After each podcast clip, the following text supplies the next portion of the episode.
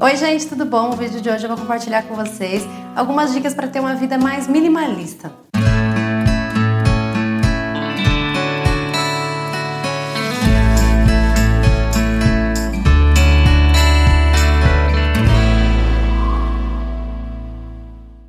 minimalismo é um assunto que está bem em alta hoje em dia e que bom, porque realmente a gente precisa dele. A gente não tem muitos rótulos aqui em casa, quem já é do canal já sabe disso, mas com certeza é um assunto muito importante para a gente refletir e que nada mais é do que a gente fazer a avaliação do que a gente consome e para diminuir os excessos da vida. A primeira dica para ter uma vida mais minimalista é peneirar. Eu acho que nada resume mais para mim esse assunto do que você passar uma peneira aí na vida. E isso vale em todas as áreas. Realmente você manter aqui assim, ó, o que é essencial. E a gente não ter medo do que deixa passar aqui embaixo. Então, o que não for leve, que a vida leve. É algo que eu quero ou é algo que eu preciso? São muitos questionamentos que fazer essa peneira traz para nossa vida. O minimalismo vai muito além de você montar um armário mais enxugado. Então, ele se expande para todas as áreas da sua vida, desde de que um, com quem você compra os produtos que você consome e amigos, quem que você mantém perto e quem que você tem na sua vida, o que, que você é apaixonado que você tem que manter por perto. A segunda dica é uma das minhas mais preferidas, que é minimizar coisas e maximizar experiências.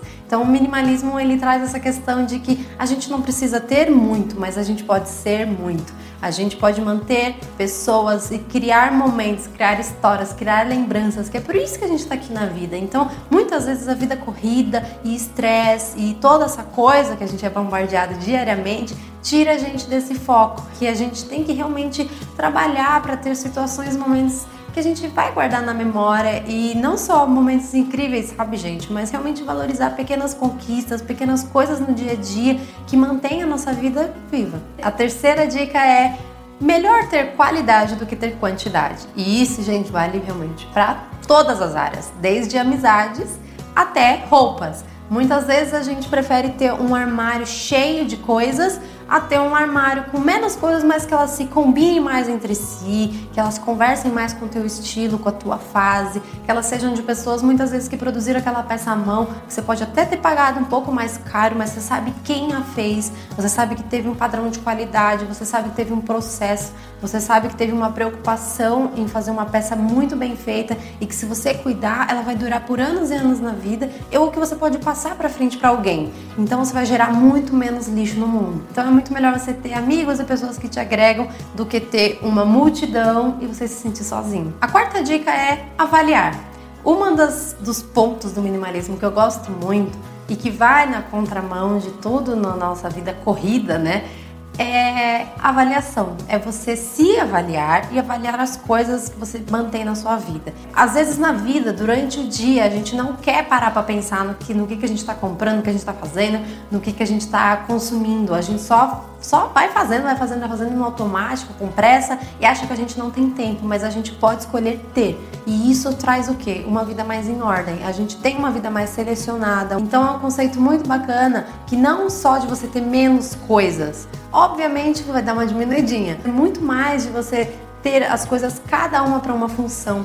Cada um tem um motivo, cada coisa tem um porquê na tua casa. Por que, que aquilo está na tua casa? Você é realmente apaixonado por aquela peça? Você realmente valorizou aquilo que você comprou. É realmente você avaliar os produtos e avaliar as coisas, avaliar você. A quinta dica é decidir. O minimalismo ele traz o poder de decisão. A gente passa a ter uma cabeça muito mais consciente e pensar muito mais nos reflexos, nas consequências das nossas atitudes. Isso gera desapego. Muitas pessoas levam essa palavra desapego no sentido de você abandonar as coisas, você excluir coisas. E na verdade eu tenho uma frase que para mim resume super bem: desapegar é você ter coisas, mas não pertencer a elas. Então você está num mundo que está te bombardeando com muitas propagandas, que está te bombardeando com muita informação, muita gente transmitindo coisas que foram bacanas na vida dela para você comprar e você vai parar para pensar: isso vai funcionar para mim? Isso funciona no meu estilo de vida? Você começa a se questionar sobre as coisas. E nessa questão vale a pena lembrar que cada um é cada um. Então às vezes a gente até realmente tem boa vontade de indicar uma coisa, mas às vezes não funciona para outra pessoa. Isso não significa que a gente não pode só falar e tudo mais, mas é só uma questão de cada um parar e analisar. A gente começa a pensar muito mais nos nossos impactos no mundo também, no meio ambiente e também na nossa vida. Essas foram as 5 dicas para ter uma vida mais minimalista. Espero muito que vocês tenham gostado desse vídeo e que também contribua para a vida de vocês, como a gente também está nesse caminhar aprendendo aqui do lado de cá. Um beijo e até mais.